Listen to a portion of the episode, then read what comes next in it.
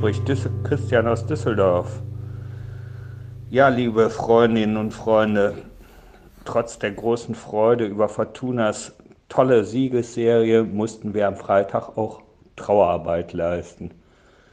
Leider ist viel zu früh unsere Vereinslegende Gerd Zimbo Zimmermann verstorben.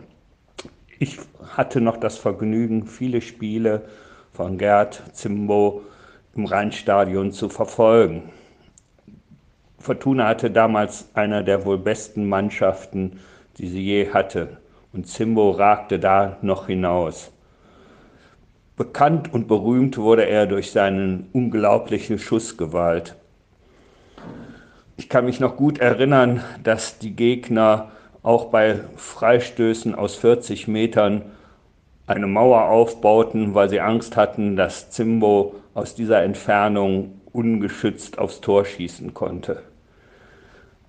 Gut in Erinnerung sind mir auch die Foulelfmeter, die Zimbo auch schoss.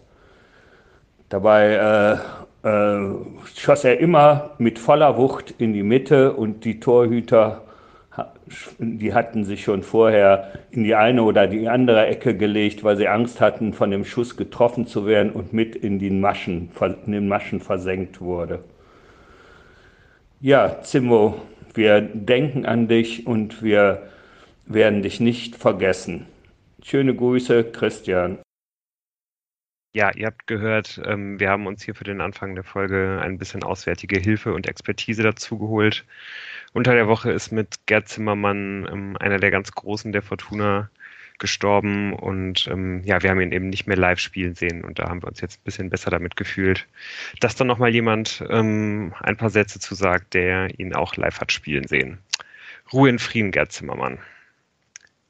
Und damit, ja, trotzdem herzlich willkommen zur 96. Ausgabe vom aus dem Maxi Podcast, dem Podcast über Fortuna Düsseldorf. Schön, dass wir mal wieder alle vier hier beisammen sind in der ganz gewohnten Runde. Äh, ja, mit Tim, mit Moritz, mit Jan und mit mir, dem, dem Lukas. Ähm, das hatten wir auf jeden Fall lange nicht mehr umso schöner, dass es jetzt mal wieder geklappt hat. Und äh, ja, es ist ja dann auch, ähm, wenn wir jetzt mal speziell auf das Spiel der Fortuna am Wochenende schauen, ein extrem schöner Anlass, dass wir mal wieder über einen Sieg hier sprechen können. Also Hallo nach Berlin, ja. Also, sorry, aber der, der Moritz war doch äh, in der letzten Folge sehr präsent aus dem Zug. Doppelt, doppelt ja. vertreten. also namentlich doppelt und äh, ja, ideell auch aus dem Zug dabei. Ich weiß, aber äh, ich fühle mich ja auch einfach mal besser, wenn ich jetzt äh, euch in der Aufnahme äh, in euren Zimmern sehen kann und ihr auch alle zu Hause seid, so wie das alles seine Ordnung hat und nicht irgendwie einfach in der Welt rumgegondelt wird. Wir haben ja schon äh, genug äh, Auswertigkeit hier mit dem äh, Exilantentum bei uns. Ja, ein aus, vom heimischen Sofa aus Berlin. Schönen guten Abend vom, von meiner Seite. Hallo Tim, hallo Jan. hallo. Und hallo Moritz nach Köln jeweils. Ja, schönen guten Abend. Also wenn wir zwei, drei Stunden früher aufgenommen hätten, dann wäre es genauso gewesen wie letzte Woche. Nur dass dann äh, sowas wie äh, Hannover und Osnabrück die angekündigten Haltestellen gewesen wären. Deswegen sehr schön, dass wir es jetzt machen können, damit ich auch auf meinem Sofa in Jogginghose mit euch aufnehmen kann. So schön wie subtil Moritz sein Jet-Set-Leben am Wochenende hier unterbringt. Na, wie, wie heißt das, wenn es mit dem Zug passiert? Ist das ein Train-Set? Das klingt irgendwie nicht mehr so richtig cool. Außerdem ist das eher bedauernswert. Ähm, naja, äh, wir wollten uns auf jeden Fall ganz, ganz herzlich bedanken ähm, für die vielen Glückwünsche zur 95. Folge. Da waren ein paar bei, vor allem äh, die uns sehr, sehr berührt haben. Vielen Dank dafür. Wir freuen uns sehr, dass ihr, liebe Hörerinnen und Hörer, uns weiterhin treu bleibt und äh, auf die nächsten 95 mit uns angestoßen habt. Ähm, ihr kennt das schon. Ihr könnt uns immer gerne weiterempfehlen, Mund-zu-Mund-Propaganda für uns machen. Ihr könnt uns Mails schreiben. Die E-Mail-Adresse ist exil.fortuna-podcast.de. Unser Twitter-Handle ist aus Exil, at aus Exil, so ist es. Und bei Insta, ich glaube, das sage ich jedes Mal dazu, da sind wir noch nicht so richtig am Start. Also es funktioniert schon, aber wir geben uns Mühe. Da müssen wir vielleicht in der Sommerpause nochmal richtig angreifen. Äh, bei Insta heißen wir auf jeden Fall aus Exil F95. Folgt uns, empfehlt uns weiter, schreibt uns ähm, freundliche Reviews, wie heißt das, ähm, in den verschiedenen Podcatchern und so weiter. Und bleibt uns weiter treu. Wenn ihr Input habt, äh, könnt ihr das natürlich auch immer gerne für die nächsten Folgen kundtun. Wir lassen das alles einfließen. Wir lesen alles, auch wenn wir es manchmal nicht schaffen, auf alles zu antworten. Also vielen Dank und äh, lieben Gruß jetzt von meinem Sofa.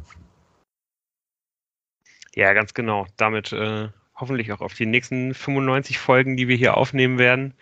Ähm, sind wir sehr gespannt, äh, wie viele Ligen uns die Fortuna in dieser Zeit noch anbieten wird. Ähm, aber zumindest arbeitet die Fortuna ja gerade äh, mit, mit Kräften daran, dass es in der nächsten Saison zumindest ähm, weiterhin die zweite Liga sein wird. Die Fortuna gewinnt nämlich am Wochenende äh, ein extrem wichtiges Heimspiel gegen Hansa Rostock mit 3 zu 0. Ich muss ganz kurz noch einwerfen, ich hätte es auch irgendwie ein bisschen geil gefunden, einen Drittliga-Podcast zu haben. Aber ähm, Also ich will auch jetzt nochmal anmerken, ich bin auch relativ optimistisch mittlerweile, aber durch ist es ja auch noch nicht übrigens. Ne? Naja, gut. Es nur ganz kurz einwerfen.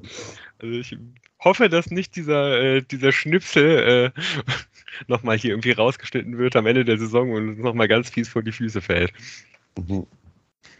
Nee, also ich meine, ich habe die Saison schon vor ein paar Wochen äh, für beendet erklärt. Also der würde mir ganz fies auf die Füße fallen, der Schnipsel, und der ist, wird auch nicht mehr rausgeschnitten. Also ich glaube, da musst du dich noch ein Jahr gedulden, mindestens, Moritz, mit dem Drittliga-Podcast. also wenn es jetzt hier schon darum geht, den Mund voll zu nehmen, also ich glaube, wenn man noch ein Jahr auf irgendwas warten muss, dann geht es ja wahrscheinlich eher in die andere Richtung. Aber dazu mehr, äh, wenn wir am Ende der, äh, der Saison nochmal äh, kleine Ausblicke vielleicht auf die nächste Saison ähm, ausgeben werden und vielleicht dann doch nochmal nach diesem kleinen, ähm, ja, nach diesem kleinen Anteaser quasi, der, der Blick aufs, aufs Tagesgeschäft und auf das Spiel am Freitagabend. Ähm, ja, es gab ja dann doch einige Wechsel in der Startformation der Fortuna. Und das fand ich eigentlich extrem spannend. Ähm, gleich vier neue Spieler waren dabei mit Gavuri, mit äh, Cello, mit Ao Tanaka und mit Christopher Peterson. Ähm, ja, rausrotierten Florian Hartherz, Edgar Pripp und ähm, ja, ich glaube bei Adam Botzek und bei Daniel Ginczek ähm, waren es dann sogar Verletzungen, die, äh, die ihnen den Einsatz unmöglich gemacht haben. Mm, und damit gab es dann auch eine Umstellung auf ein äh, 4-2-3-1-System, unter dem die Fortuna ja nicht immer unbedingt die allerinteressantesten und besten Spiele irgendwie diese Saison gemacht hatte.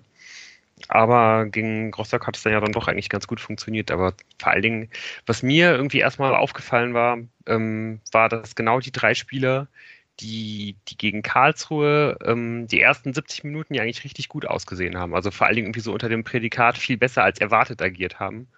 Wozzeck, Prip und Hartherz, dass die nicht mehr dabei waren. Ähm, war das auch euer erster Gedanke oder habt ihr sofort irgendwie nach vorne geschaut und quasi auf das Spiel geschaut? Ja, ich fand Prip überraschend. Ähm, da hätte ich jetzt schon gedacht, dass man ihm einfach, weil er so lange hinten anstand ähm, und dann eben zwei sehr gute Spiele gemacht hat, dass man ihm halt das dritte Spiel auch noch mitgibt. Ähm, bei Hardhead hatten wir das ja in der letzten Folge auch schon vermutet, dass man mit Gavori da einen Akzent setzen kann und Botzek ist ja einfach verletzungsbedingt ausgefallen. Die Begründung, die dann ja Daniel Thune in der Pressekonferenz nach dem Spiel kundgetan hat, war, dass er quasi äh, wusste, dass Prip nicht über 90 Minuten lang spielen würde und äh, Marcel Sobotka, der ja zurückkehrte und ja, von dem man ja auch denkt, wenn er spielen kann, äh, dann lässt man ihn auch spielen dass beide nicht über 90 Minuten können. Er wollte quasi nicht mit zwei äh, angeschlagenen oder nicht voll leistenden ähm, Sechsern auflaufen in dem System, hat sich deshalb für Ao Tanaka entschieden, der von dem man eben wusste, dass, dass er körperlich in der Lage ist, äh, die 90 Minuten voll zu gehen, wenn er denn die Leistung auf den Platz bringt. Und das hat er ja in jedem Fall getan, wie wir heute wissen. Ja. Er hat sich dann auf jeden Fall ja auch gut in, äh, in die Thematik des Abends halt irgendwie eingereiht. Ähm, große Nummer Vieren der Fortuna. Ähm, vor dem Spiel gab es ähm, wirklich eine, ähm, ja, wie ich fand, beeindruckende Choreo. Ähm, das, war richtig gut anzuschauen, soweit ich das irgendwie aus meinem halben Augenwinkel sehen konnte. Ich war, äh, glaube ich, als einziger von uns im Stadion. Und ähm, ja, das ist natürlich irgendwie äh, auch nicht alle Tage, dass, ähm, dass da mal einem Spieler vor dem Spiel so gedacht wird. Und ähm, ja, zumindest hat sich dann ja äh, Tanaka quasi angemessen, dem, dem Rahmen angemessen irgendwie verhalten in diesem Spiel. Und ähm, ja, wirklich vielleicht äh, sogar eins der besseren, wenn nicht sogar das beste Spiel im Fortuna-Dress abgeliefert. Ähm, ich finde es interessant, was, ähm, was Zion zu Peterson gesagt hat. Das ist ja auch nochmal so ein Thema, über den man, den man sprechen kann und über den wir ja auch während des Spiels wahrscheinlich nochmal sprechen werden, der sich einfach durch ein gutes Testspiel und Trainingsarbeit in die erste Elf hineingearbeitet hat. Hätte ja auch überlegen können, dass äh, Felix Klaus, dessen Existenz ich kurzzeitig vergessen hatte, bis er wieder eingewechselt worden ist, äh, oder Ioa äh, starten auf der Position. Finde ich prinzipiell ganz gut, dass Tune auf sowas zu achten scheint und eben die Möglichkeit gibt, dass man sich, auch wenn man vielleicht ein bisschen am, am, an der Seite stand und eben nicht Leistungsträger war, sich wieder reinarbeiten kann. Vielleicht auch ein Signal an andere. Aber ähm, ausgezahlt hat es sich nicht, um das schon mal vorwegzunehmen.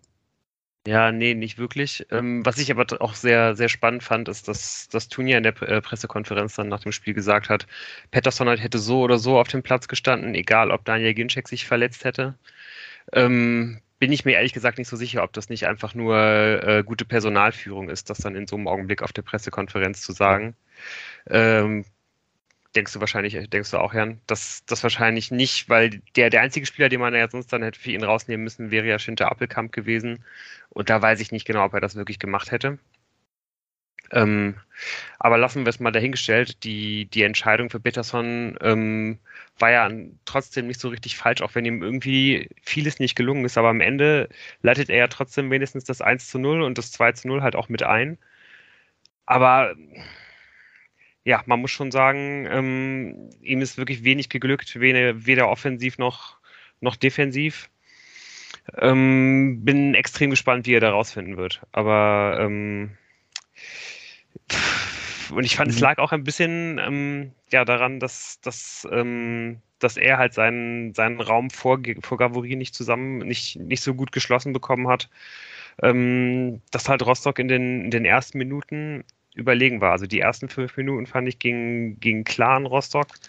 Ähm, waren, waren sehr stark, haben extrem hoch gepresst, einen, einen hohen Aufwand betrieben und ähm, ja, wie es sich aber auch irgendwie durchs ganze Spiel ziehen sollte, eigentlich ohne in die wirklich gefährlichen Zonen zu kommen.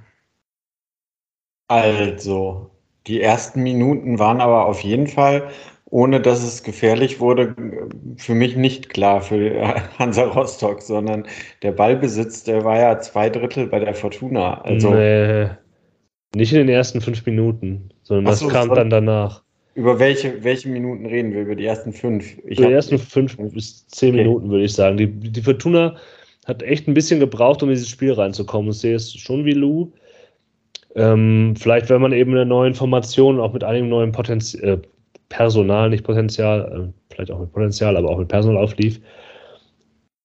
Und die, dieses 5-3-2, das Rostock gespielt hat, das ja im Nachhinein dann so negativ ausgelegt worden ist, weil es dann halt in, was, was du meinst danach, eben für Probleme gesorgt hat, hat erstmal dafür gesorgt, dass die, dass die Rostocker ziemlich, ziemlich den Raum eng gemacht haben und sehr, sehr körperlich gespielt haben. Das haben sie das ganze Spiel gemacht. Da ja. kam die Fortuna erstmal gar nicht drauf klar und konnte halt überhaupt nicht mehr ihre sicher, dass das in jüngster Zeit sichere Passspiel unter Tion aufziehen, sondern haben sehr viele Bälle verloren. Es war super hektisch und da habe ich kurz gedacht, hm, kippt das jetzt hier in eine falsche Richtung? Kommt die Fortuna vielleicht nicht damit klar, wie Rostock hier auftritt, tritt mit welcher, mit welcher Klarheit und in der Aktion und mit der, mit der Physis? Ähm, aber ja, ich glaube, so ab der 8., 9. Minute hat sich das dann auch geklärt und dann hat sich Rostock ein bisschen zurückgezogen. Und dann kam, äh, wie du meinst, Tim, ach, das die, die völlige Übermacht äh, im Ballbesitz bei der Fortuna. Ja. Ja, Fortuna äh, Rostock hat sich ja dann ziemlich zurückgezogen und ich würde, glaube ich, vor allem auch sagen, ähm, genau die beiden Punkte, die du angesprochen hast, die Hektik, die fand ich ja schon in der zweiten Hälfte vom KSC-Spiel, habe ich gedacht, okay, Fortuna kommt nicht klar mit dieser Hektik. Ähm, das war am Anfang beim, von Rostock auch so, also nicht besonders strukturiert, aber doch immer sehr hektisch und dann eben auch immer hart an der Grenze zum Foul Rostock. Das, also diese körperlich, ich weiß nicht, so die erste große Aktion, da wird Hennings irgendwie in der Mitte, Mitte niedergerasselt quasi, was man halt auch einfach mal abpfeifen könnte. Weiß ich nicht, kommen wir vielleicht auch später noch zu. Aber ich glaube, vor allem das war für Fortuna nicht so einfach zu lösen dass es nicht nur die Räume eng waren, sondern dann auch in den Zweikämpfen dass es doch irgendwie etwas härter zuging. Ja, und da frage ich mich halt, wie kommt dieser Wechsel zustande? Also sind die ersten fünf Minuten ziemlich wild und schafft es dann die Fortuna einfach Kontrolle zu, ähm, zu bekommen, indem sie den Ball hintenrum spielen über die Innenverteidiger, dann auch mit Tanaka, der sich ja immer zwischen die Innenverteidiger fallen lässt und, und so auch dieses, diese zwei Stürmer da aus dem Spiel nimmt, quasi, indem man halt noch einen dritten Anspielstation in die, in die Kette stellt. Oder weil sich halt auch Rostock ein bisschen äh, auch zurückziehen musste, weil man dachte, okay, wir können dieses Anfangstempo jetzt auch nicht gehen.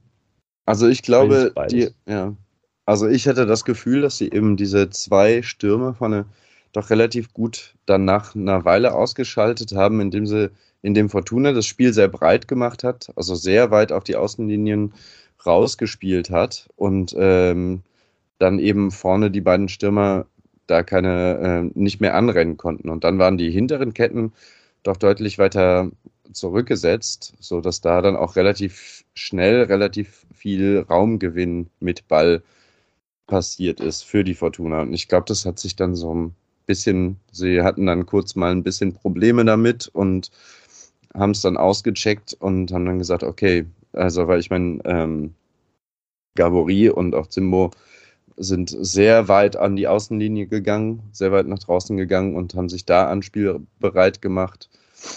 Und ähm, da hat dann ist das, das Anlaufen von Rostock einfach völlig verpufft. So. Genau, weil die halt einfach diese einen sehr starken Zentrumsfokus hatten mit dem 5-3-2 und dann über die Außen. Ja. Das finde ich ja auch ein bisschen einen eigenwilligen Gedanken. Ähm, das, das, hat dann ja auch der Trainer der, der Rostocker dann nachher gesagt, dass man quasi, dass einem dieser Ginczek-Ausfall so überrascht hat. Man wollte da, hat, hat mit zwei Stürmern gerechnet, die man dann aufnehmen will, quasi mit den drei Innenverteidigern. Das macht auf dem Papier ja Sinn, aber so beim 5-3-2, das weiß ja sogar ich, dass das halt eine Anfälligkeit auf Außen mit sich bringen kann. Wenn du gegen Fortuna sowas, also die macht ja nichts anderes, als auf Außen zu gehen, äh, fühlt es schon irgendwie, äh, äh ich, es, es, macht schon irgendwie Sinn, der Gedanke, aber irgendwie denke ich mir, das ist auch nicht komplett, naja. Ja, vielleicht ja, aber eben auch einfach genau eins der, äh, der Probleme, sieht man da, glaube ich. Wir schauen ja immer, glaube ich, sehr aus der, aus der Fortuna-Perspektive auf solche Spiele und immer weniger aus der, aus der gegnerischen Perspektive. Und ich glaube, da sieht man halt vielleicht auch einfach schon, was, was eben dieser Kader der, der Fortuna einem gegnerischen Trainer halt für Kopfzerbrechen äh, bereitet, ne? wenn man sich halt irgendwie anschaut, ah, verdammt, Fortuna geht halt super viel über die Flügel. Ähm, wir müssen irgendwie Nare ausschalten, aber die linke Seite ist halt eben nicht so unfassbar stark, muss man ja auch wirklich mal sagen in dieser Saison. Also das ist ja nicht so, dass da jetzt richtig viel drüber passiert.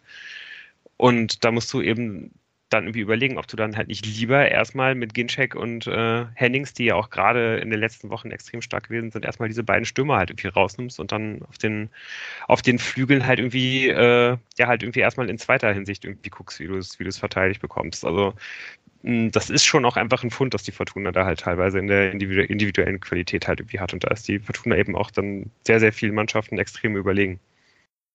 Das stimmt. Ich würde aber auch sagen, durch diese Fünferkette wollte man eben hat man versucht, beides zu bedienen. Die beiden Stürmer im Zentrum und ähm, die beiden Außen, also vor allem natürlich die Narei-Seite, aber auch ähm, die linke Angriffsseite, sodass man dann theoretisch drei Innenverteidiger für die Stürmer hat und äh, jeweils einen Außenspieler für ähm, die Flügelspieler. Was natürlich heißt, dass du vorne im Mittelfeld einen Mann weniger hast. Also von daher kann ich schon den Gedanken nachvollziehen, dann zu sagen, ja, Kacke, dann hätten wir den besser gebraucht, weil dann musstest du immer hin und her rennen zwischen äh, linker Fortuna Angriffsseite, also zwischen linkem Flügel Gavori und rechts Zimbo, weil davor ja noch einer, also Peterson oder Narei, auf die ähm, Abwehrkette zulaufen ja. konnte. Und das ist, ja kein, das ist ja keine Überraschung, dass das ist. Aber ich glaube, Lou hat das schon äh, gut auf den Punkt gebracht, ähm, dass man das so durchdenken kann. Ähm, und trotzdem ist es, glaube ich, wieder so, wie wir das auch schon beim Karlsruhe-Spiel ähm, gesehen haben. Die Fortuna hat ziemlich viel Ballbesitz also, und auch nicht, also auch einen anderen Ballbesitz als früher. Also der mhm. Spieler mit den meisten Ballberührungen war wie letztes Mal eben kein Innenverteidiger oder Außenverteidiger, sondern wieder der defensive Mittelfeldspieler, diesmal Aotanaka, ähm, der dann den Ball halt äh, mehr am Fuß hat sich fallen lässt oder halt auch mal in der Mitte sich anbietet. Die, das Tor und auch weitere Chancen, also es war jetzt nicht massenhaft Chancen, aber passieren dann trotzdem eben eher aus Umschaltsituationen. Also aus dem eigenen Ballbesitz kreiert man gar nicht so viel, schafft es aber irgendwie, den Ball dann halt nicht zu tief zu verlieren, sondern halt hoch, äh, um dann halt wieder in, in, in den Gegenzug zu kommen. Ähm, und das scheint mir auch so ein Mittel zu sein, dass, dass jetzt Tune bei eigenem Ballbesitz vielleicht ähm, mitdenkt quasi. Weil das ist schon auffällig. Das zweite Spiel in Folge ist, dass man sehr hohen, sehr viel Beibesitz hat, aber dann die, Torgelegenheiten eher aus doch wieder Umschaltsituationen passieren. Ja, also ich meine, man hat ja auch so viel Ballbesitz, weil wenn man den Ball mal verloren hat, hat, hat man ihn relativ schnell zurückgeworfen. Ja. So, und ich meine, das ist einfach ähm, eine Qualität, die hat man äh, auch wirklich erst unter Tune nach und nach äh, aufgebaut. Das funktioniert besser. Ist natürlich auch risikoreich. Man kann halt mal ausgekontert werden. Aber ähm, auch äh, wie man in den Strafraum kommt, das funktioniert äh, auch äh, besser über flache Bälle mittlerweile und nicht mehr nur über Flanken. Also man ist schon ein bisschen variabler geworden, habe ich äh, den Eindruck über die letzten Wochen. Und äh, na gut, ich meine, das Tor, im Prinzip den Steilpass, äh, den vorletzten Pass, den spielt ja dann Rostocker. Aber ähm, trotz allem, ähm, ja, zwingt man ja Rostock da auch zu diesem Fehler. Genau, also ich halt ja auch, ne?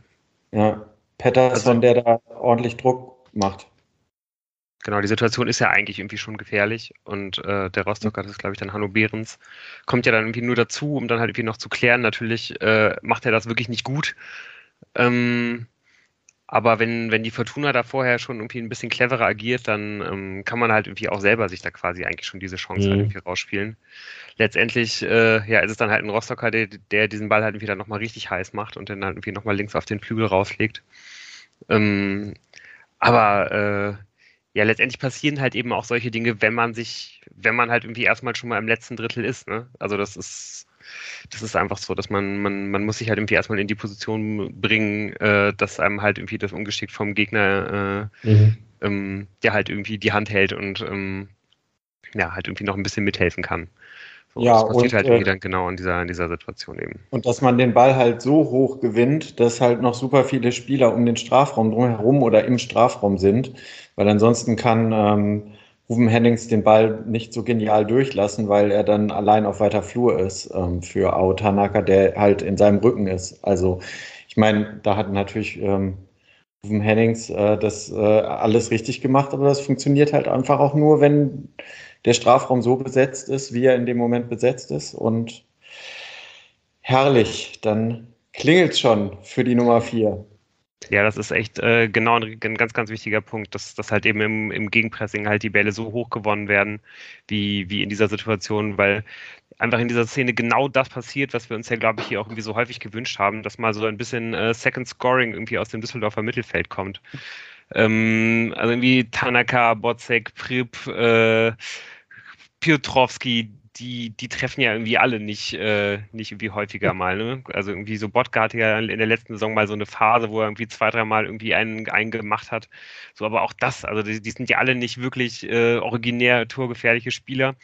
Und wenn dann, dann, dann fallen, dann, dann können da halt einfach mal Tore dadurch fallen, dass sie einfach ähm, ja, an guten Stellen halt irgendwie den, den, den Strafraum besetzen und genau das passiert dir halt eben. Ne? Irgendwie nachher steckt den dann halt durch. Hennings lässt den halt wirklich super vorbei, stellt halt diesen Block. Das ist wirklich klasse zu sehen, finde ich, wie er das macht. Und eben auch wirklich äh, klasse zu sehen, ähm, wie, wie Tanaka dann halt irgendwie auch nochmal kurz so den Körperschwerpunkt halt irgendwie dreht und dadurch am Spieler, der eigentlich genau vor ihm steht, halt irgendwie vorbeischießt. Also das äh, ist auch eine Bewegung, die, glaube ich, nicht so leicht ist, wie sie da äh, ja. auf den ersten Blick halt aussieht. Und das finde ich halt ziemlich das Tor ist halt wirklich gut herausgespielt, aber was Tanaka da macht, das ist wirklich, wirklich echt fein anzusehen. Und was mit deiner Einleitung, Lou, ist es ja nochmal interessanter. Ne? Der, also ist ja nicht so, dass Tanaka quasi diese Situation so häufig hatte in dieser Saison, dass er da quasi auf ein, ein fundiertes Vertrauen in seinen eigenen Fähigkeiten zurückgreifen kann, was Tore schießen angeht. Und er, er ist dann mal in so einer Situation und wird nicht unruhig und irgendwie versucht, irgendwie eine Gräte da reinzubekommen, sondern er macht das halt mit einer Durchdachtheit ähm, ganz, ganz wunderbar. Also es ist also, schon einfach schön, das kann man sich mehrfach ansehen und es ist jedes Mal wieder so zum Zungeschnalzen. Ne? Mhm. Also da, da, da denke ich mir auch ähm, wahrscheinlich äh, Knips, der so äh, im Training dann doch häufiger. Also ich meine, äh, da würde ich dann doch gerne mal äh, zum Kiebitz werden. Also ähm, ich hoffe, dass es tatsächlich äh, noch das, ja, ähm, dass das jetzt so der Durchbruch ist zu dem, was der Lou gesagt hat, irgendwie, äh, dass aus genau aus solchen Situationen, wo das Mittelfeld nachrückt, jetzt noch das ein oder andere Tor fallen wird. Und ähm, ja, schön. Auch, da, auch dann im, im, auch nach dem Tor noch und so die die Zeit danach und auch vorher schon fand ich es äh, ziemlich beeindruckend. Also diese Passschärfe, die äh, Tanaka reinbringen kann, ist halt krass. Ist manchmal, ich weiß nicht, irgendwann später, weil mir dann mal aufgefallen, dass das auch manchmal ein bisschen zu scharf gespielt ist dann für die Mitspieler. Aber das sieht man halt auch nicht so häufig im Fortuna Dress. Also so, ja, vielleicht kommt er ja wieder, kommt er ja dahin, um das zu sein, was für was man ihn geholt hat. Weil er hat ja anscheinend da einiges irgendwie auf Lager. Und ähm, Gavory fand ich auch mit schönen Pässen, die äh, sehr viel Richtung und ähm, Schärfe hatten. Fand ich auch noch erwähnenswert. Und Absolut. dann. Und es ja. geht ja auch weiter so. Also die Fortuna ja, bleibt ja im, am Drücker die nächsten Minuten. Ähm, ich habe mir echt aufgeschrieben im Stile einer Spitzenmannschaft, die die ja. Fortuna halt unter Daniel Thune de facto ist als erster der Thune-Tabelle. Ähm, das wirkte irgendwie sie in sich ruhend auf eigen, also auf den eigenen äh, Stärken vertrauend und umso interessant, auch mal durch die Mitte spielend übrigens, nicht mehr nur noch äh, über Außen. Ähm, und umso überraschender fand ich, dass es dann doch in der zweiten Hälfte der ersten Halbzeit kippt und es Rostock schafft, wieder in dieses Spiel hineinzukommen und sich auch hineinzukämpfen. So könnte man es auch ausdrücken. Ja, ich habe mir aufgeschrieben, äh, Rostock fault sich nach und nach ins Spiel. Also so kann man es eigentlich, glaube ich, ganz gut beschreiben. Also, ich habe geschrieben, Rostock nur noch am Faulen seit fünf Minuten. Ja, also, schön, dass wir das. Ja, das haben wir uns wahrscheinlich alle irgendwie ähnlich aufgeschrieben. Also, das war äh, nach äh, meinem Erachten irgendwie so ungefähr ab der 25. Minute, dass halt ja. Rostock wirklich extrem viel Härte reingebracht hat. Ja. Überall den Fuß hat stehen lassen und äh, es hat sich dann auch eigentlich durchs ganze Spiel durchgezogen, dass da halt vom Schiedsrichter nicht so richtig eingegriffen wurde und dass da äh, da waren jetzt, glaube ich, ich würde jetzt nicht sagen, dass da jetzt irgendwie krasse äh, Fehlentscheidungen dabei gewesen sind, aber es gibt halt in so einem Spiel unzählige von so 50-50 Entscheidungen, wo man halt sagen kann, Foul, äh, gibt man da Foul oder gibt man da kein Foul. Und ähm, da gab es da, und die wurden bei Fortuna halt alle abgepfiffen und bei Rostock halt nicht so. Und deswegen hat Rostock sich dann, glaube ich, auch ähm, extrem bemüßigt gefühlt, dann halt irgendwie auch einfach so weiterzumachen. Ja, also ich, also ich finde es halt legitim, als Aufsteiger aus der dritten Liga, wie Hansa Rostock das ja noch ist, körperlich hart Fußball zu spielen. Ich finde es halt, das kann man halt machen. Ähm, und es ist die Aufgabe des Schiedsrichters, dem halt was entgegenzuhalten. Und vor allem, das ist ja bekannt, dass Rostock so ist, so spielt. Ähm, hier möchte ich übrigens mal Sky loben, mhm. weil der Kommentator des Spiels war Joachim Hebel. Wirklich ganz fantastischer Kommentator. Das habe ich, ich fand das ganz herausragend, wie der das kommentiert hat. Äh, und der hat es nämlich auch sehr häufig äh, darauf hingewiesen, welche Linie der Schiedsrichter hier fährt oder dass er überhaupt keine Linie hat. Nicht keine, ja. Ja, das ist, das ist ja ziemlich irrlichtet. Das finde ich auch mal gut, dass ein Kommentator das halt sagt und halt ähm, ähm, das auch festhält. Gar nicht mal, dass halt die Fortuna nachteilig ist, sondern einfach, es war halt eine schlechte Schiedsrichterleistung. Ähm, das muss man vielleicht sagen. Aber genau, also die, die, die, die Rostocker bringen die Körperlichkeit rein und das sorgt bei der Fortuna dafür, dass man diese, diese Ballsicherheit verliert. Man kloppt den Bälle nur noch raus ähm, und verliert die dann sofort wieder. Also nach vorne werden keine Bälle mehr festgemacht. Es gibt eben äh, keinen Ginchek, der da irgendwie äh, sich reinbringen kann. Peterson existiert da nicht und äh, Narei schafft es dann auch nicht immer, eben äh, die Situation dann zu lösen, sodass halt Rostock, ich glaube, dann die Idee hatte, durch Standards und bei Rostock scheinen auch Einwürfe dazu zu gehören, mhm. ähm, sich da wieder äh, zum, zum Tor, zum Ausgleich äh, zu bringen. Ja, und vor allem halt auch äh, äh nicht noch vor der Halbzeit das 2 zu 0 zu kassieren. Also ich meine, äh, tatsächlich äh, in dem Moment, in dem die angefangen haben, äh, so körperbetont und, und an der Nähe zum Unfairsein zu spielen, ohne dass es äh, mit, ein, mit einer gelben Karte irgendwie sanktioniert wurde, das war ja wirklich so, äh, da, da, da musste man als Rostocker schon denken, okay, das Spiel geht jetzt dahin. So. Und ich meine, das ist auch doch legitim. Also äh, habe ich jetzt äh, gar nichts dagegen. Ich muss nur sagen, äh, nach der ganzen ersten Halbzeit. Ich meine, ich habe die letzten vier Spiele von Rostock nicht gesehen, aber ich habe mich schon gefragt, wo da die Mannschaft äh, gewesen ist, äh, die gerade mit vier äh, Siegen am Stück äh, nach Düsseldorf gekommen ist. Also das habe ich halt ehrlich halt gesagt nicht so gesehen. Gekommen. Also ähm, ich war ehrlich gesagt zur Halbzeit richtig beeindruckt von Rostock. Also ja. gar nicht ähm, gar nicht so sehr, weil die jetzt da so ein Riesenspiel abgerissen haben, aber wenn man, das ist vielleicht irgendwie auch immer durch so einen Stadion-Eindruck irgendwie besser zu sehen, ähm, wenn man einfach irgendwie sehen konnte, dass die, dass die halt irgendwie richtig gallig waren einfach und dass die sich auch teilweise ein paar Staffetten halt irgendwie zugetraut haben, die ich hier von den anderen Teams ähm, die, die um den, um den Aufstieg kämpfen, äh, um den, äh, um den Nichtabstieg kämpfen, ähm, nicht gesehen habe in der Saison. Und ähm, zum Beispiel auch nicht von Hannover, die habe ich die Saison halt auch im, äh, im Stadion gesehen. Zu denen kommen wir irgendwie auch im späteren Verlauf der Folge nochmal. Und ähm, ich meine, die sind jetzt ja auch nicht total krass personell besetzt so und fand ich schon teilweise relativ beeindruckend, wie die das gemacht haben und einfach, dass man gesehen hat, ja, die, die, die trauen sich halt irgendwie einiges zu und ähm, ja, die, die, die scheißen sich halt irgendwie nichts. Also ich hatte echt auch ein bisschen Sorgen zur Pause, auch wenn ja eigentlich äh, Rostock wirklich erst quasi mit dem Pausenpfiff irgendwie das erste Mal vernünftig aufs Tor schießt. Ich, ich bin Jetzt da bei Lou. schon bei der Halbzeit. Sorry. Aber ich bin, ja. ich bin da bei Lou und ich würde auch sagen, ähm, also dass so eine Leistung von Rostock auch andere Zweitligamannschaften in größere Probleme bringen kann. Und es spricht halt vielleicht bei diesem Spiel tatsächlich für die Fortuna, dass man die Stabilität verloren hat, aber dass man halt auch es geschafft hat, den Gegner auch bei Standards, ja, das, das Mittel der, der Rostocker waren Standards und da sind sie ja wohl auch äh, sehr gut und die Fortuna hat das einfach immer wegverteidigt und hat genau das dann, wo, ne, geschafft in der zweiten Halbzeit, nämlich aus diesen Standards des Gegners eigene Situationen zu kreieren. Ähm, das ist schon auch eine Leistung und das würde ich sagen, dass, das kann man auf der Habenseite der Fortuna verbuchen und weniger äh, auf, der, auf der mangelnden Qualität der Rostocker. Und das fand ich nämlich auch, ähm, dass die schon gezeigt haben, warum sie die letzten Spiele so gestaltet haben, wie sie sie gestaltet haben. Und hat ja auch dann Tune auf der Pressekonferenz, ähm, wie auch eigentlich nochmal gesagt, dass, dass er eigentlich genau dieses Spiel erwartet hat.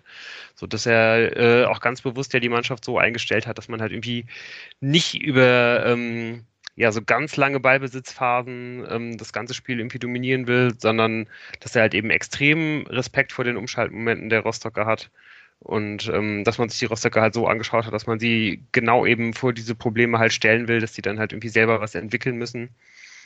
Und ähm, ja, dass er halt einfach einen großen Stabilitätsfokus halt irgendwie selber entwickeln kann. Und den hatte die Fortuna ja trotzdem. Also auch wenn man halt quasi nicht mehr so eine richtige Spielkontrolle äh, in, ähm, im neutralen Bereich halt irgendwie quasi im neutralen Drittel gehabt hat, hat man ja trotzdem ähm, ja halt quasi eine, eine defensive Stabilität dadurch gehabt, dass man halt einfach immer ähm, quasi fast alle Leute hinter den Ball bekommen hat, auch wenn man Bälle verloren hat. So. Und das war ganz, ganz stark und ganz, ganz wichtig. Und aus dieser Position raus hat die Fortuna dann ja einfach abwarten, die Rostocker einfach immer kommen lassen. Und ähm, ja, je länger das Spiel halt gedauert hat, dann ja auch einfach irgendwann zuschlagen können. Also für mich ein Faktor, der ganz, ganz wichtig war für diese Stabilität, auch die gefühlte Stabilität, ist, äh, fand ich Florian Kastenmeier an dem Tag. Er hat einfach so souverän gewirkt. Wirklich, ähm, also nicht nur, dass ihm auch ja dann im Laufe des ganzen Spiels auch kein Patzer passiert ist, ähm, hat er halt auch einfach eine Ruhe ausgestrahlt und so. Und das fand ich, also würde ich auf jeden Fall auch nochmal herausheben. Ich fand den wirklich herausragend, auch wenn er nicht bis auf was ein Ding, da musste er ja richtig krass rausfischen. Ähm, aber das fand ich doch schon ein Faktor. Ja, und man kann auch, glaube ich, gar nicht äh, genug rausheben, was für einen wichtigen Part er halt irgendwie auch in, in diesen ersten Minuten gespielt hat. Ähm, als, als die Fortuna sich wirklich quasi auf die Grundlinie im Aufbau zurückgezogen hat. Das können halt viele andere Mannschaften in dieser Liga halt irgendwie gar nicht so spielen weil sie einfach keinen Torwart haben, der, der mit dem Ball am Fuß so gut ist. Auch wenn ihm natürlich immer mal wieder so ein Patzer unterläuft, aber trotzdem, er vertraut ja einfach weiter auf sich und das ist auch genau richtig, dass die Fortuna da äh, quasi auf den ersten zehn Metern des Spielfelds halt einfach dann drei oder vier Spieler halt irgendwie hinstellen kann und die sich dann halt die Bälle zuschieben. Das funktioniert halt, weil man, äh, weil man Florian Kastenmeier hat und nicht irgendjemanden, der dann halt sofort ähm, beim ersten geringen äh, Gegnerdruck den, den Ball halt auf die Tribüne schlagen muss. Ja, und ähm, ich sag mal, Hansa Rostocks Lebensversicherung ist ja John Verhoek, der ja irgendwie, glaube ich, jedes zwei von drei Toren irgendwie von Rostock in dieser Saison gefühlt gemacht hat. Und der war ja auch komplett abgemeldet bei der Innenverteidigung. Also, das ist schon ziemlich gut gelaufen. Ähm, trotz allem nochmal, warum ich äh, nach der ersten Halbzeit ein bisschen äh, irritiert war, ähm, ich hatte halt dieses Spiel äh, in Schalke halt im Kopf, so, ne? Wo halt Rostock 4 zu 3 gewonnen hat und da habe ich mich schon gefragt nach dieser ersten Halbzeit, wie das passieren konnte. Ja. So ein 1 zu 0 gegen St. Pauli, was die, glaube ich, äh, letzte Woche gemacht haben, das konnte ich mir schon erklären nach dieser ersten Halbzeit, aber wie die vier Tore auf Schalke gemacht haben, konnte ich mich nach dieser ersten Halbzeit wirklich, konnte ich mir das nicht erklären.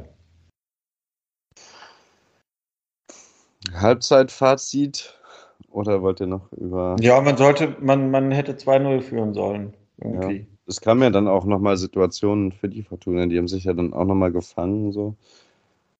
Mhm. Und ähm, hatten ja auch bevor Rostock angefangen hat, nur noch zu faulen, zwei ziemlich ähm, naja, äh, vielversprechende Situationen. In der einen wird ja Schinter irgendwie umgerempelt ja. muss man auch keinen Elfer für geben. Und in der anderen ist Hennings halt einfach keiner, der äh, einen krassen Sprint gewinnt.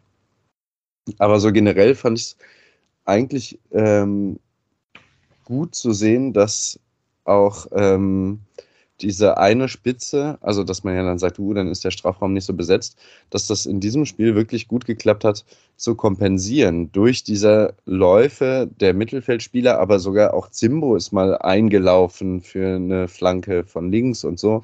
Und das war wirklich nicht so schlecht. So fand ich bis dahin. Ja, trotzdem hatte ich irgendwie so ein bisschen das Gefühl, da muss auf jeden Fall jetzt in der zweiten Hälfte irgendwie noch ein bisschen, bisschen was kommen und vielleicht auch ein bisschen was passieren. Und ich hatte vor allen Dingen den Wunsch, dass man dann vielleicht doch auf der linken offensiven Seite nochmal eine Veränderung vornimmt, weil ähm, ja, Peterson war durchaus irgendwie auch im, im Defensiv-Zweikampf irgendwie zwei, Mal nicht so richtig auf der Höhe und nach vorne ist bei ihm echt irgendwie gar nicht so viel zusammengelaufen. Tune hat sich dann aber interessanterweise ähm, dafür entschieden, ihn erstmal draufzulassen. Also ich glaube, ich hätte sehr gerne da Iowa gesehen, egal ob man dann irgendwie auf 4-4-2 umstellt oder auf 4-2-3-1. weiter bleibt und dann einfach Ioa auf den, ähm, auf den Flügel zieht. Aber ähm, ja, letztendlich geht es dann irgendwie so, geht's dann erstmal so weiter.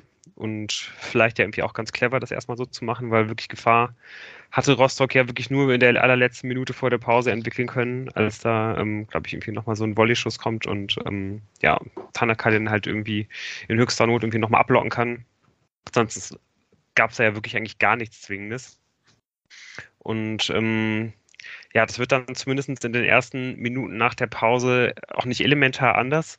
Aber trotzdem ähm, gehen so die ersten 10, 15 Minuten ja schon klar äh, an die Rostocker, die da jetzt auch nicht Fortuna komplett an die Wand spielen, aber immer wieder zu, zu gefährlichen Standards eigentlich kommen und da dann letztendlich ja auch äh, nach einer von diesen vielen Ecken, die sie da haben, auch ihre beste Chance haben. Ähm, ja, und wie schon angesprochen, da hat dann einmal Kastenmeier die Chance, sich auszuzeichnen und, und hatte einfach eine richtig klasse Parade, wie er da irgendwie den Ball nochmal irgendwie aus dem, aus dem Eck kratzt. Letztendlich ist es dann aber auch äh, ja, das letzte Aufbäumen der Rostocker gewesen. Also so nochmal gefährlich vors Tor gekommen sind sie nicht, aber ähm, ja, das konnte man zu dem Zeitpunkt ja irgendwie eigentlich nicht wissen, sondern ich hatte da schon auch ein bisschen Sorge, dass die Fortuna da jetzt das, das Spiel einfach auch aus der Hand gibt. Och, also, das wäre ja mal was ganz Neues gewesen. Also, ich weiß nicht, woher diese Gedanken kamen. Ähm, nein, aber eine Viertelstunde oder zehn Minuten nach der Pause war das wirklich ein Spiel auf Augenhöhe und danach ging es glücklicherweise in die richtige Richtung. Ähm, ich will gar nicht wissen, wie das Spiel weitergegangen wäre, hätte da Kastenmeier nicht ähm, äh, diese wunderbare Parade gezeigt. Ähm, weil das ja eigentlich auch, glaube ich, der erste Abschluss war, der aufs Tor kam von Rostock. Und wenn der dann sitzt, dann weiß ich auch nicht, wie das Spiel weitergeht. Also ähm, auf der anderen Seite wirkte Fortuna ja auch in der ersten Halbzeit auch über die Phasen, in denen man jetzt nicht eine Chance nach der nächsten hatte, sehr gefestigt. Also ich kann mir auch gut vorstellen, dass man das Spiel trotzdem gewonnen hätte, aber es wäre einfach so das Muster gewesen der letzten ähm, Wochen oder wenn nicht sogar Monate, äh, dass man ähm, Spiele, die man eigentlich glaubt in der Hand zu haben, ähm, plötzlich wieder aus der Hand gibt. Ja, und vor allem, weil man ja dann wie dachte, okay, man muss jetzt hier kontern, ähm, aus, den, aus den Standardsituationen des Gegners irgendwie was machen, in, in schnellen Umschaltsituationen. Es war immer wieder Christoph Pettersson, an dem das mhm. alles gescheitert ist. äh, ja, da kann Khaled nachher noch so sehr äh, 40 Meter durch den gegnerischen Hälfte sprinten, wenn am Ende halt ja, der Abschluss nicht kommt. Und beim 2 zu 0, das habe ich ja verpasst fast. weil ich. Weil es ja auch an Pettersson gescheitert ist. Das Als nämlich Appelkamp auf Pettersson spielt, den mitnehmen will und Pettersson halt diesen Ball nicht verarbeitet bekommt und da war ich schon äh, quasi auf 180 und äh, mit äh, Anti-Patterson-Rans äh, beschäftigt und bekam nicht mit, dass Nicola Gavouri diesen Ball mitnahm, die Linie lang lief und dann Zuckerle-Flanke ausgepackt hat. Und dann wiederum war ich da, als ich merkte, oh, was passiert denn da? Es wird laut, ah, Appelkamp köpft ein. Ein häufig gesehenes Bild nicht. Ähm, aber sehr, sehr schönes Tor dann nach Patterson. Ja. Da muss man aber auch vorher wirklich nicht drum rumreden. Ne? In der Situation vorher, wo der da in, äh, in der linken Strafraumhälfte irgendwie an, an den Ball kommt, da muss er einfach schon auf 2 zu 0 stellen. Ne? Also das, äh, oder er muss zumindest gefährlich aufs Tor schießen. Also das, ja. das Aber der schießt, äh, er versucht es mit links, ne? Ja, ja. Ich glaube, also der hat einfach gar keinen linken Fuß und das ist so krass, weil er dann dadurch auch so ausrechenbar ist, die ganze Zeit der wird ja jedes Mal einfach auch wieder aufgenommen vom Verteidiger und der wartet kurz, bis er halt seinen Move macht. Also wenn er mit Tempo dann vielleicht rechts vorbeizieht, dann kriegt er das hin. Aber der hat ja wirklich keinen linken Fuß. Also wir haben uns letzte Woche über, oder ihr euch mehr, über Hennings Flanken geärgert. Ähm, da kommt halt was von links. So, das ist echt ein Problem. Ja, und das Schlimmste ist ja irgendwie, dass jetzt im Augenblick ja auch, selbst wenn er, wenn er halt auf seinen äh, äh, starken rechten Fuß gehen kann, dass die Aktionen ja trotzdem alle überhaupt ja. gar keine Schärfe haben und dass sie, dass sie nicht gelingen, dass da irgendwie die Schüsse nicht aufs Tor kommen, dass da kein Druck dahinter ist. Und ja, trotz allem äh, ähm, schafft das dann wirklich in ganz kurz danach, nachdem er halt da diese Riesenchance liegen lässt, dieses 2 zu 0 eben einzuleiten. Das ist wirklich auch eine klasse Flanke dann von, von Gavori, muss man sagen, der, ähm, wie Moses ja, glaube ich, auch schon meinte, wirklich auch ein richtig starkes Spiel abgeliefert hat und bei dem ich mich viel besser jetzt irgendwie gefühlt habe, äh, wenn es auch um die Defensive vor allen Dingen geht, als bei, äh, als bei Hartherz. Auch wenn der äh, wirklich auch eine gute Phase in den letzten Wochen hatte. Ja, kommt wirklich eine perfekte Flanke rein. Schinter ist wirklich auch absolut alleingelassen da vorne am, am Elfmeterpunkt, trifft den Ball natürlich absolut perfekt, schön in den Winkel. Und ähm, ja, ähnlich wie, ähm, wie auch bei Tanaka in der ersten Halbzeit sieht man da auch, dass da ihm eine Riesenlast von den Schultern fällt. Ne? Der, der Jubel ist ja klasse. Das Foto, äh, wie, wo, wo er die Eckfahne umspringt in der Hand, das haben wir alle wahrscheinlich äh, jetzt schon ein paar Mal gesehen seit Freitag. Ähm, ja, ich glaube, für beide war das eine Riesenerlösung, aber ich glaube, für Appelkamp war das die sogar noch viel größere Erlösung, wenn man jetzt mal nur so nach dem Torjubel geht. Ja, und ein Herr Thune an der Seitenlinie war auch ganz gut erlöst. Stimmt. Ja, weil ich, Ich, glaub, war äh, übrigens nicht besonders erlöst, das kann, also so viel kann ich verraten. Ich stand ja äh, mehr oder weniger direkt dahinter, hinter dem Winkel, wo das Tor eingeschlagen ist. An, an der Stelle nochmal Entschuldigung an meine beiden äh, äh, Stehplatznachbarn links und rechts, die ich darauf hingewiesen habe, dass da wohl eine Abseitsposition vorgelegen haben muss, weil, weil Afrika wirklich relativ frei war und irgendwie, äh, man hat dann ja auch sehr viele Fahnen irgendwie vor dem Gesicht und kann dann nicht alles perfekt einordnen. Auf jeden Fall habe ich da irgendwie nochmal so ein bisschen äh, den, den äh, ähm, ja, ein bisschen Wasser in den äh, in, in den Wein des Torjubels quasi gegossen. Aber, ich kann mir äh, so gut vorstellen, wie du stehst. Nee, nee, Leute, das war abseits, echt. Echt, das war abseits. Echt. Also, nee, nee, Ja, das, ich war das, nicht so überzeugt, ich habe nur darauf hingewiesen, dass durchaus die Möglichkeit besteht. Aber äh, ja, den, dem, dem Rest des Stadions war es äh, relativ egal und äh, letztendlich uns dann auch, weil kurze Zeit später war dann ja klar, dass das Tor zählt und das war wirklich ganz fantastisch. Aber ich habe dann halt wirklich erst auch richtig gejubelt, als ich dann das Tor nochmal oben auf der Anzeigetafel gesehen habe. Mhm.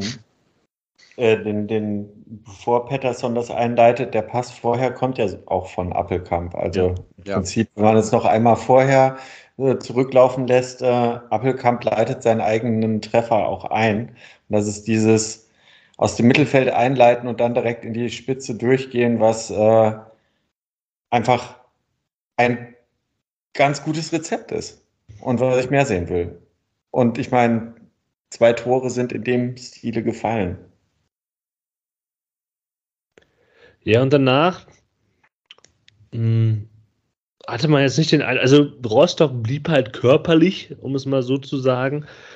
Aber ähm, es gibt dann noch irgendwie in der 74. so eine Chance, wo so eine, also fast eine Riesenchance, wo der Rückpass verunglückt in der Fortuna-Abwehr und dann hätte ein Ka äh, Karlsruhe, sage ich schon, ein Rostock herankommen können, aber das war dann auch äh, verpasst. Und äh, es ist eher so, dass die Fortuna in Kontersituationen kommt und regelmäßig ein Name auftaucht, der das dann nicht vollendet oder halt irgendwo äh, den, den verschleppt den Ball. Aber ähm,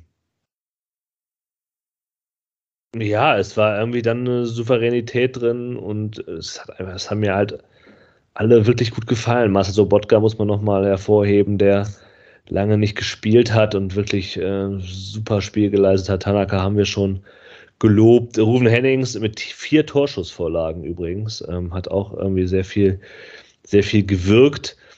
Ähm, und als dann in der 78. Minute der Wechsel kam, äh, klarer äh, für Appelkamp und Klaus für Pettersson, ja, hat man jetzt sich auch, Felix Klaus hat dann quasi da weitergemacht, wo Pettersson aufgehört hat. Und ich habe es ja eben schon mal gesagt, ach, der stimmt, den gibt es ja auch noch.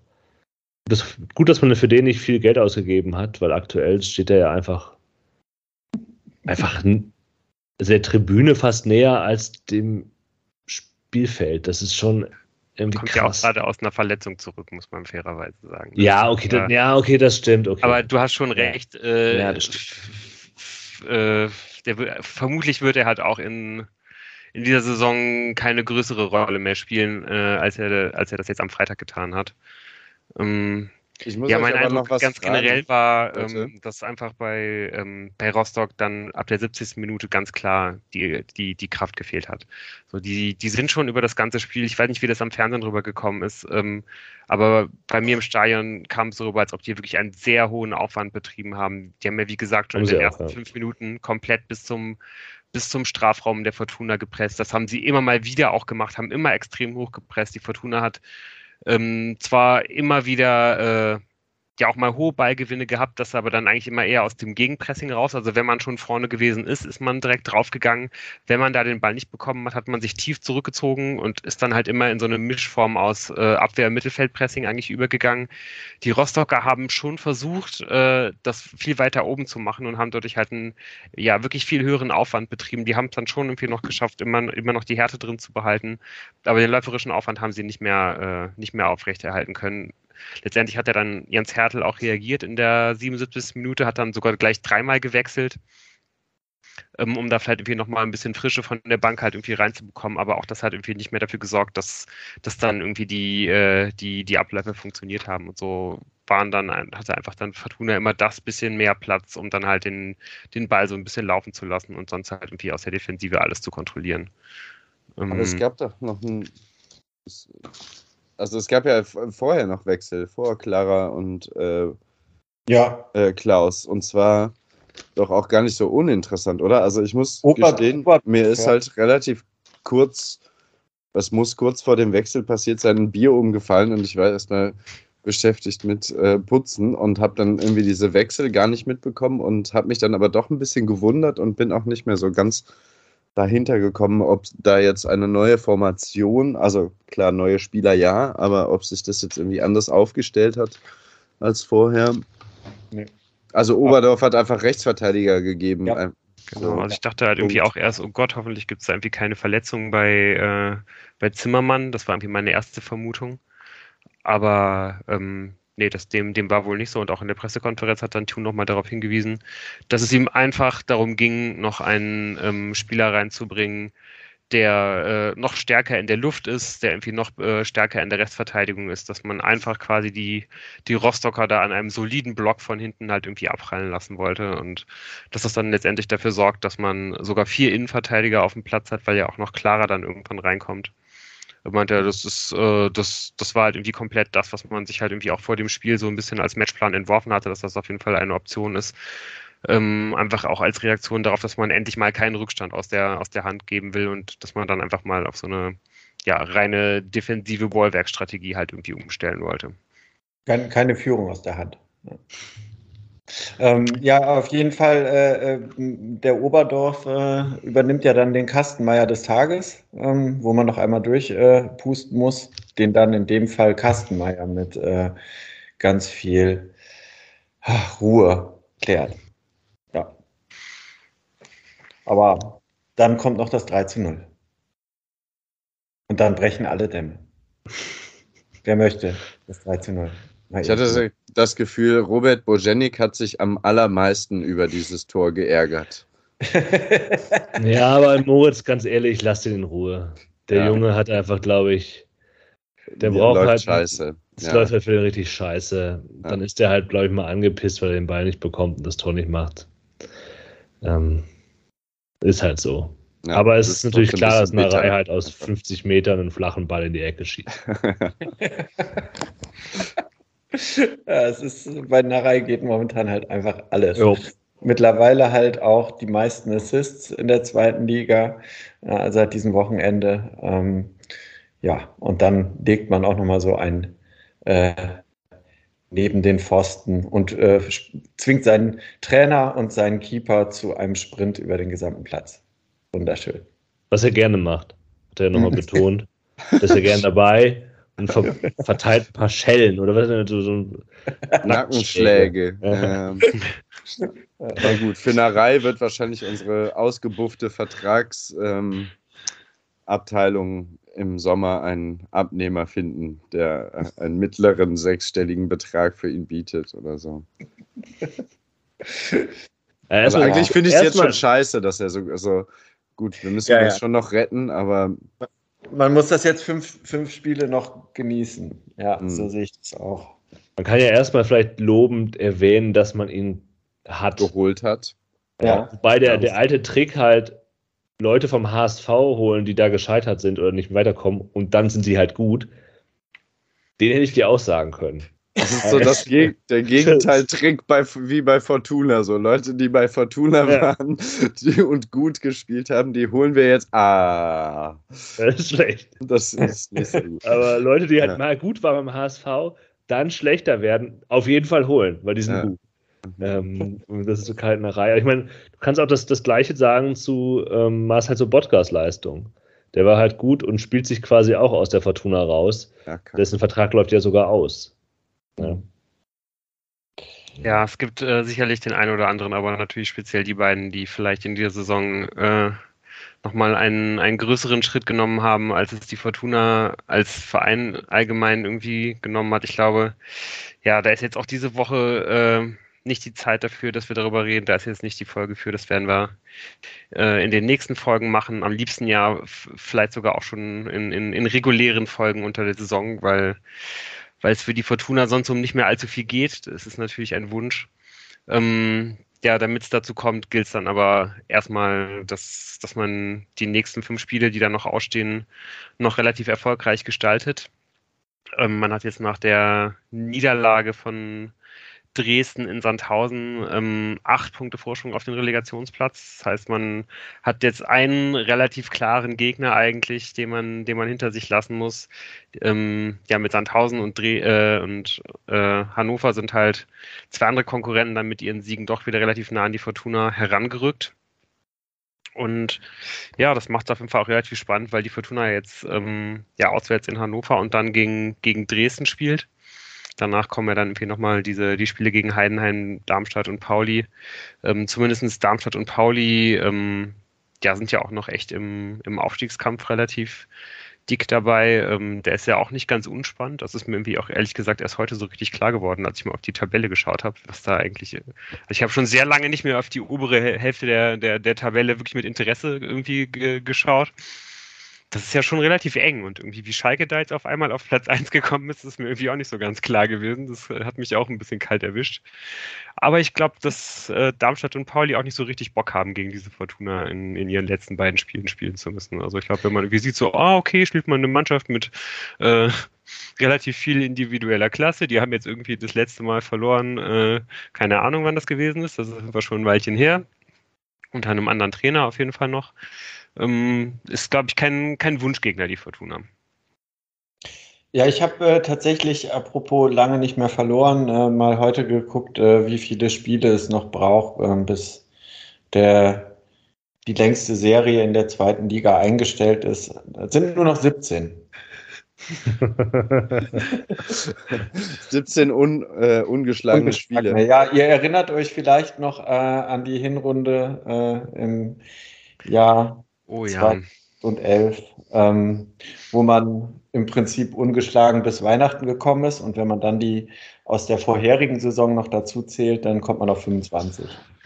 Ja, das finde ich auch immer so eine Unart, dass man dann halt irgendwie dann immer diese, die Saisons halt irgendwie äh, ähm, ja halt irgendwie quasi addiert. So, das sind dann irgendwie zwei völlig verschiedene Saisons, zwei völlig, äh, zwei völlig verschiedene Kader. Aber ich erinnere mich auf jeden Fall auch noch sehr gut. Das war, glaube ich, irgendwie auch äh, am Ende der Saison in der in der Lena Arena irgendwie und dann hat man irgendwie dann diesen diesen Schwung irgendwie mitgenommen, um dann halt in der nächsten Saison irgendwie auch äh, auch aufzusteigen letztendlich ja, da ist auf jeden Fall noch ein bisschen was zu tun für die Fortuna, wenn man wirklich äh, den, den Vereinsrekord brechen will. Ähm, mir persönlich wird es ja irgendwie erstmal reichen, wenn man in dieser Saison nicht mehr verliert. Ähm, das ist ja auch irgendwie vielleicht ein ganz schönes, äh, ein ganz schönes Ziel, wenn man das schaffen sollte. Und äh, ja, ich glaube, uns ist, ist allen, allen klar, äh, wie wichtig jetzt die beiden nächsten Spiele sind. Das, das gegen, gegen Hannover natürlich und ja, vor allem das gegen, gegen, gegen Dresden. Wenn man, wenn man das gewinnt, äh, ist, glaube ich, völlig egal, wie die restlichen Spiele dieser Saison aussehen. Wenn man da unentschieden spielt, ist es auch schon sehr viel wert. Wenn man da, wenn man da verliert, äh, macht man dann, macht man dann auf einmal die Saison doch irgendwie nochmal heiß. Ähm, das sollte man tun, nicht unterlassen. Ähm, ja, man könnte sich auf jeden Fall schon ein relativ gutes Polster äh, für diese Spiele in Dresden ähm, erarbeiten, wenn man jetzt am Samstag im Auswärtsspiel gegen Hannover 96 was Zählbares mitnimmt. Und ähm, ja, ich glaube, die Chancen stehen ja auf jeden Fall auch gar nicht so besonders schlecht, denn die Fortuna ist gut in Form und die, äh, ja, die Hannoveraner haben jetzt zwar unter, äh, unter der Woche endlich mal wieder gewonnen, 3 zu 1 in Aue, die mittlerweile auf äh, Rang 18 abgerutscht sind, aber ähm, ja, die sind auf jeden Fall nicht in der Form, in, äh, in der die Fortuna ist. Sonst gibt es auch einige Parallelen bei den beiden Mannschaften, zwei Mannschaften, die ähm, trotz eines relativ hohen Personalaufwands, ähm, ja, glaube ich, die beiden Mannschaften sind, die am, am meisten unterperformt haben, wenn man auf die ganze Saison schaut. Ähm, beide haben sich vor der Saison einen ambitionierten jungen Trainer aus der vierten Liga geholt, der noch nie auf dem Niveau gearbeitet hat. Die Hannover, die Hannoveraner haben dann letztendlich schon Anfang Dezember die Reißleine gezogen und ähm, Zimmermann durch ähm, Christoph Dabrowski ersetzt, aus dem, aus dem eigenen Verein, aus der äh, eigenen U23 hochgezogen. Und er hat es dann erstmal geschafft, die Mannschaft zu stabilisieren.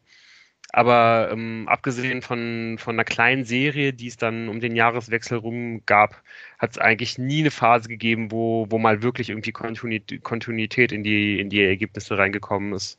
Und seitdem ähm, ja, schwimmen die Hannoveraner eigentlich stetig so knapp über dem Strich. Immer wenn es mal ein bisschen aufwärts zu gehen scheint, äh, ja, verliert man aber die nächsten beiden Spiele wieder. Und so ist auch die Euphorie rund um, rund um Hannover nicht allzu groß, was man auch daran sieht, dass jetzt bei den äh, letzten beiden Heimspielen unter äh, ja, der Vollauslastung der möglichen einmal 9000 und einmal 14.000 Zuschauer ins Stadion gekommen sind. Ähm, also bin ich auch mal gespannt, wie äh, es dann am Samstag in der in der Schüssel aussehen wird. Viele werden da äh, wahrscheinlich irgendwie auch nicht den Weg finden, auch wenn es ja vielleicht dann gegen die Fortuna doch mal ein paar mehr werden dürften, auch weil ja vielleicht ein paar Düsseldorfer mitreisen werden. Ähm, ja, ich finde ganz spannend, äh, wenn man sich so die ganzen Metriken anschaut, dass, dass die Hannoveraner ähm, auch eine Mannschaft sind, die einen unglaublich hohen Aufwand betreiben. Die sind immer unter den Top 3 Mannschaften bei der Laufleistung, bei den Sprints, bei den intensiven Läufen. Ähm, machen sonst auch eigentlich keine, äh, keine, keine Wunderdinge, sind auch eigentlich eine ziemlich biedere Zweitligamannschaft, haben sich jetzt auf ein 4-2-3-1 festgelegt als System. Ähm, auch ein bisschen aus der Not heraus, weil ähm, ja, eigentlich keiner der, der Stürmer im Kader so richtig funktioniert. Man hat ja vor der Saison Marvin Duksch abgegeben und hat es überhaupt nicht geschafft, dessen Tore irgendwie zu ersetzen. Ähm, zwischen allen Stürmern, die man eingesetzt hat, das sind insgesamt sechs, äh, verteilen sich gerade mal insgesamt sechs Tore. Äh, ähm, keiner hat mehr als zwei äh, geschossen. Also wenn Hannover trifft, dann kommt das eigentlich immer eher aus dem Mittelfeld. Und ähm, ja, da ist äh, vor allen Dingen äh, Sebastian Kerk zu nennen auf der 10. Äh, den hat man vor der Saison sehr günstig aus, aus Osnabrück geholt. Der, der spielt eine Riesensaison, der ist der beste Scorer, der ist immer gefährlich, auch aus der Distanz. Ähm, und auf wen man unbedingt mal achten sollte, ähm, ist auf dem rechten Flügel ähm, Maximilian Bayer, ein 19-Jähriger aus Hoffenheim, hat man ausgeliehen.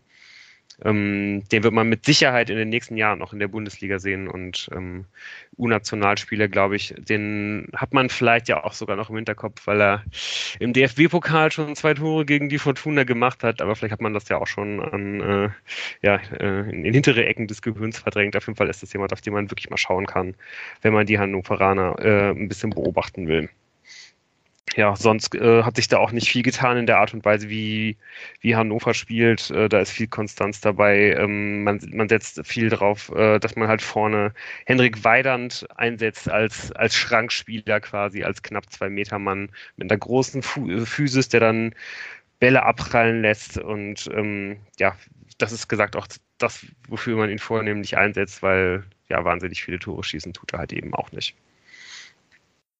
Und ich glaube, ähm, ja, wenn man, wenn man jetzt auf die Innenverteidigung der Fortuna schaut, wenn man gegen den dann jetzt einen, einen Hoffmann und einen Device stellt, äh, muss einem da auf jeden Fall auch nicht Angst und Bange werden, oder? Nee, das wäre jetzt auch mein erster Gedanke. Ähm, allgemein ist, ich glaube, das könnte man ja quasi ähm, so sich durchziehen lassen zu dieser Gegnerbeobachtung.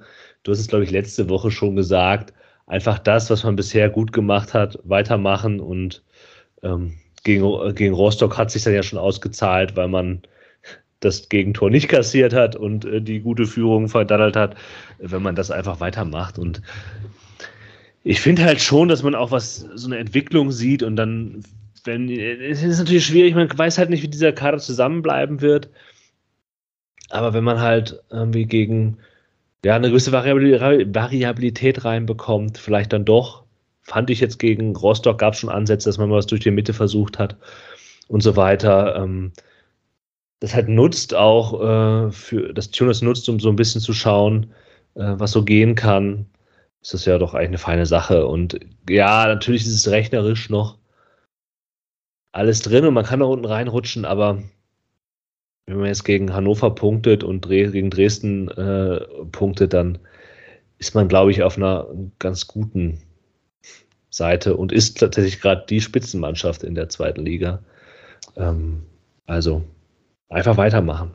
Eigenes Spiel durchsetzen und äh, den Gegner quasi vor sich hertreiben. Ja. Ja, meine einzige Sorge ist so ein bisschen, dass ähm, vielleicht von der Mannschaft ähnlich wie von uns jetzt so ein bisschen nach diesem Wochenende ähm, so ganz leicht der Druck abfällt, weil man halt irgendwie weiß, okay, das noch wichtigere Spiel ist irgendwie das gegen Dresden in der Woche und jetzt sind es ja irgendwie schon acht Punkte, sodass man da vielleicht irgendwie so merklich halt so das, äh, das halbe Prozent halt irgendwie im, äh, im Training halt irgendwie nachlässt und im Kopf halt irgendwie vielleicht nachlässt. Aber ähm, ja, vielleicht äh, ja, mache ich mir da auch einfach viel zu viel Sorgen wieder. Hm, also ich äh, mache mir überhaupt gar keine Gedanken, weil ähm, auch das Spiel im Pokal, was 3 zu 0 ausgegangen ist, war ja auch nicht so eindeutig. Da sind ja zwei der Tore sind in der Nachspielzeit gefallen. Und außerdem war ich beim Hinspiel gegen Hannover, werde jetzt beim Rückspiel wieder im Stadion sein und beim, man kann ja nicht wieder in der 90 plus äh, ersten Minute gefühlt oder war es 89. Äh, da das 1 zu 1 kassieren. Ähm, was ich interessant finde, ist, man war unter Daniel Thune noch nie in Rückstand und da würde ich nicht, brauche ich auch nicht, aber wäre auch mal spannend, eigentlich zu wissen, wie die Mannschaft mittlerweile damit umgeht. Aber ich habe wirklich, wenn man die eigenen Stärken auf den Platz bringt, ähm, ganz, ganz große Hoffnung, dass man da mindestens einen Punkt, wenn nicht sogar drei, aus Hannover mitbringt. Ich habe halt, sorry, Jan. Ja. Ich habe halt irgendwie das Gefühl, man ist so, also normalerweise in den letzten paar Jahren so der nächste absolute Rumpelauftritt der Fortuna ist halt nur, also der, der muss halt irgendwann kommen. So ist so, ne? Und das heißt, der, der kann jetzt, also ich meine, wir werden jetzt da zu größeren Teilen nach Hannover fahren. Und was könnte es für einen besseren Termin geben? Für einen endlich wieder richtig beschissenen, schlechten Rumpeltag mit diversen Fehlern und keinen schönen Spielzügen und so, als morgens um sieben nach Hannover gefahren, drei Grad Regen, können wir wieder nach Hause fahren. Also von daher, ich bin überhaupt nicht optimistisch, was dieses Spiel angeht. Du bist, in, du bist in Rumpelerwartung quasi. Ich bin in totaler Rumpelerwartung. Vielleicht fällt ja. Schnee, vielleicht wird es auch noch, noch mal schneien. Ja, also ich muss sagen, mir macht es extrem Angst, Tim, was du gerade gesagt hast. Ich hatte das nicht so richtig auf dem Schirm, dass die Fortuna äh, mit Tune noch nie in Rückstand gelegen, äh, gelegen ist. Also klar, macht irgendwie Sinn, dass es, dass es so ist. Also passt irgendwie äh, zu den Spielen, aber so richtig habe ich darüber nicht nachgedacht. Das ist halt so ein bisschen, finde ich so, als ob man einfach ähm, ja, hat einfach die, die Fortuna unter Tune quasi äh, unter ein Drittel der Realbedingungen noch überhaupt nicht gesehen hat. also man kann wie, wie soll man das bewerten? Und vor allen Dingen ist ja auch der, der, der Spielstil äh, vielleicht irgendwie gar nicht unbedingt derjenige, der besonders gut dafür ist, irgendwie einen Rückstand aufzuholen. Wobei das Aber natürlich allen. Und unabhängig davon. Also das wird vielleicht in dieser Saison, ähm, in diesen fünf Spielen ja nochmal passieren und wenn man den ersten Rückstand weggesteckt hat, dann, dann ist da was entstanden. Dann mache ich einen Haken dran. Vielleicht ich mache mir keine Sorgen. Ich vertraue Daniel Thune sowohl, äh, was, was, wenn es darum geht, die Spannung in der Mannschaft aufrechtzuerhalten, als auch zu verhindern, dass der Gegner überhaupt ne, das Tor macht, wenn man selber nicht schon getroffen hat. Er denkt auch gerade alle an dieses, an dieses Meme, ne, von wegen, äh, das Schlauste, um einen Rückstand nicht aufholen zu müssen, ist halt gar nicht erst in Rückstand zu geraten. Genauso macht die Fortuna das. Was äh, ist das? Unter, äh, es ist jetzt wieder sehr viel Internet, Twitter und so. Okay. Wir, da reden wir, glaube ich, eh immer schon viel zu viel drüber hier im Podcast und äh, Gut. Ähm, ja, Tim macht auf jeden Fall einen Haken äh, hinters äh, Rückstand aufholen der Fortuna unter Tune. Und ähm, wir machen einen Haken hinter diese Folge, hinter diese Woche. Jo. Wünschen euch äh, ja eine schöne nächste Woche. Ähm, vielleicht fahren ja auch genau wie 75 von, äh, Prozent dieses Podcasts einige von euch nach, nach Hannover. Vielleicht sieht man sich da ja im Schneeregen, Im den Moritz angekündigt hat. Ich könnte jetzt schon kotzen Ansonsten hören wir uns auf jeden Fall nächste Woche hier wieder. Und äh, ja, macht's gut bis dahin. Ciao, ciao.